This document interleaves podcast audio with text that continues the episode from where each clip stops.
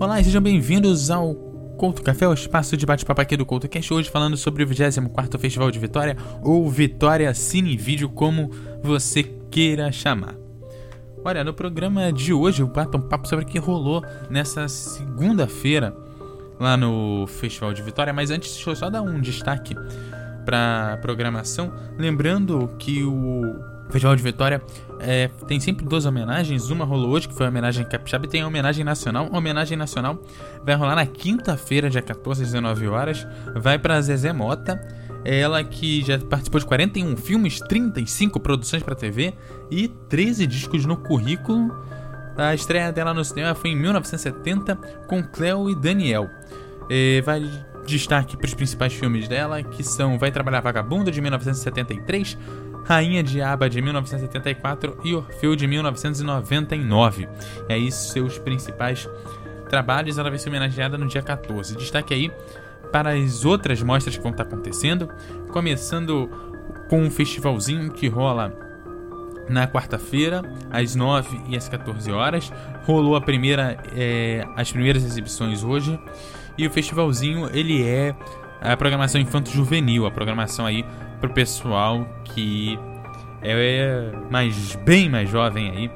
E aí sempre apresentando uma seleção de curtos aí infanto juvenis. Eu não consegui acompanhar, vou tentar eh, tirar um tempo na quarta-feira pra ir lá assistir e ver o que, que, tem de bom aí no festivalzinho. Tem a mostra de videoclipes que rolou hoje também, eu acabei não conseguindo ver, mas a mostra de videoclipes são os clipes produzidos basicamente no Espírito Santo, mas tem alguns espalhados pelo país. E aí a mostra rolou hoje, foi a primeira mostra de videoclipes do Festival de Vitória, então inaugurando uma nova mostra. Tem a mostra de longas, que são, são, se, é, que são seis longas que vão ser exibidos aí durante toda a semana. O primeiro, Como Nossos Pais, rolou hoje. O Como Nossos Pais aí, que é um grande filme que promete, eu vou tentar ver ele quando ele estrear na semana que vem. Ele já vai estrear na semana que vem, eu não consegui ficar por uma questão uh, de transporte, né? Aqui o ônibus basicamente para por volta das 11 horas da noite. O filme, apesar dele ter sido marcado para começar às 9 horas e 15 minutos, houve um atraso lá. E ele foi começar por volta das 10 horas da noite. O filme tem em torno de uma hora e 40, uma hora e 45. E aí voltar para casa ia ficar complicado por falta de movimento, né? Centro de cidade é sempre um espaço complicado, né? E a questão de transporte também eu acabei não ficando. Como ele vai estrear na semana que vem, eu vou deixar para assistir ele no cinema comercial. Aí eu de repente gravo aí um outro cast batendo um papo sobre esse filme especificamente. Os outros filmes da sétima mostra competitiva nacional de longas é, tem um Baronesa que vai rolar amanhã, terça-feira. Na quarta-feira vai rolar a Fera na Selva. Na quinta tem Laura. E na sexta tem duas exibições: o Pedro sobre a Cama, o Pedro sob a Cama e o Terra e Luz. São os filmes aí que vão ser exibidos eh, na sétima mostra competitiva de longas. Ah. A mostra Corsária, que é de experimentação de linguagens aí, é, ela vai, ela vai rolar na terça e na quarta-feira. Tem a mostra Mulheres no Cinema também, dando destaque aí, são cinco filmes, a segunda mostra de Mulheres no Cinema. E a principal mostra, assim, questão de conteúdo é a mostra de curtas. São 17 obras esse ano que vão ser exibidas de amanhã, terça-feira, até a sexta-feira, então vão ser muitos curtas-metragens, já é a 21 primeira edição aí da mostra.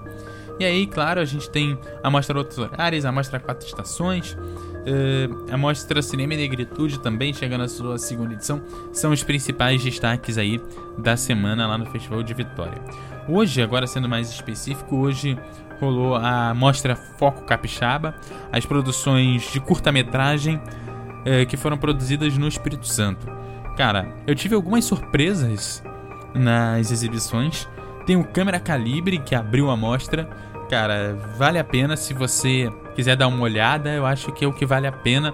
É a galera que tá saindo da UFES, fez uma parceria aí com uma produtora que tava querendo, buscando jovens que querem é, desenvolver projetos fora da faculdade. E o resultado foi esse Câmera Calibre, que é um filme que vale muito a pena.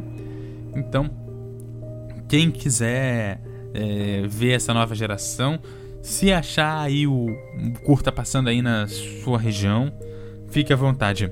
Tem o Celas, que, mostra, que é um documentário que mostra a situação das presas da maternidade, né? Da maternidade prisional, vamos colocar assim.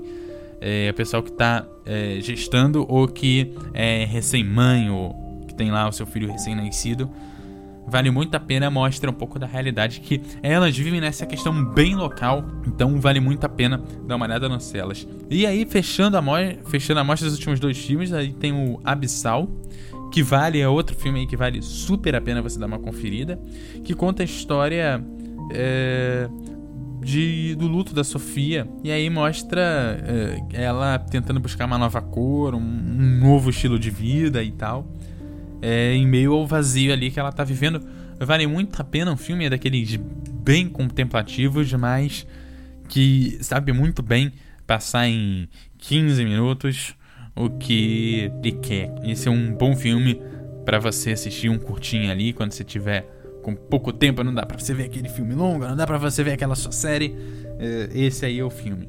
E cara, Rick, né, que sim, é a onomatopeia para soluço, esse é o nome do filme.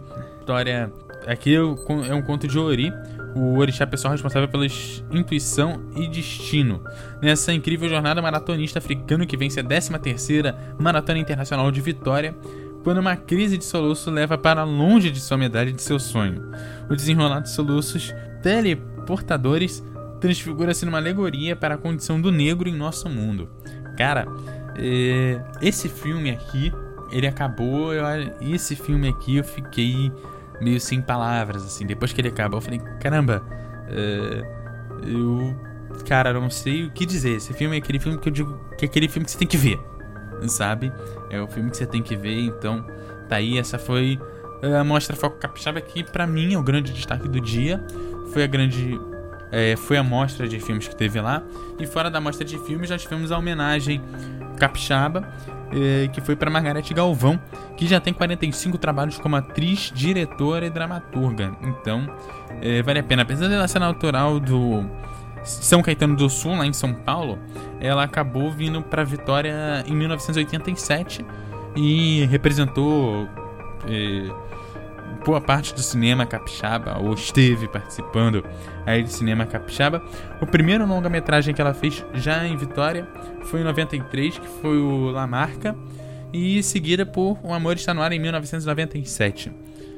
Do só aqui do cinema, depois que ela veio para Vitória, ela tem 22 filmes entre curtas e longas metragens. Então, é, vale a pena. Ah, é, eu vi alguns filmes dela, então é bem merecida aí a homenagem.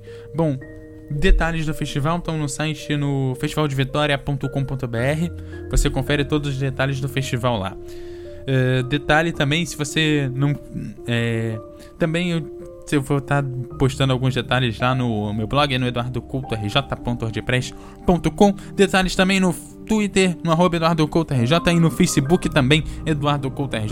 Lá eu vou passando os detalhes e vou botando as coisas no lugar, então você vai ficar muito bem informado do que vai estar acontecendo. Bom, o CoutoCast de hoje é isso. Aquele abraço e até a próxima.